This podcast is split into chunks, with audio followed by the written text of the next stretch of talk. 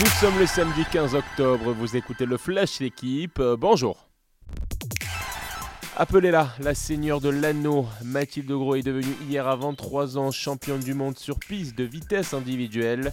Un premier titre mondial historique pour la Lançoise.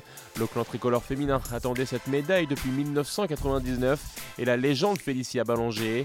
9e au JO de Tokyo il y a un an, Mathilde Gros dit ne pas avoir visé de titre mais se réjouit d'avoir remporté l'or devant le public de 50 ans en Yvelines. Une émotion énorme avant de décrocher peut-être le Graal dans deux ans au JO parisien.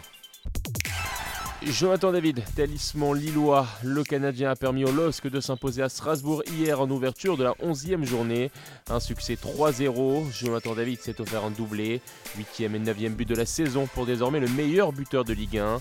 Avec deux succès de suite, Lille s'empare provisoirement de la 6e place. Strasbourg est 15e avec toujours aucune victoire à domicile.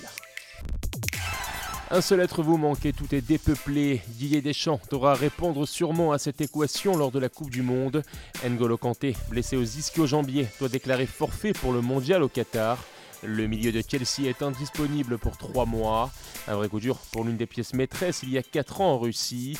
D'autant que le champion du monde n'a jamais perdu de rencontre lorsqu'il est associé à Paul Pogba. Ce dernier, opéré du genou début septembre, n'est toujours pas certain de voir Doha.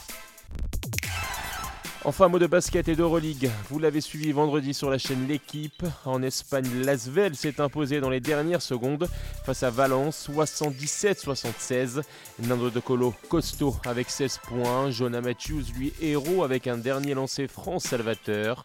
Première victoire en deux journées pour les Villeurbanais. Merci d'avoir écouté le Flash L'équipe. Bonne journée.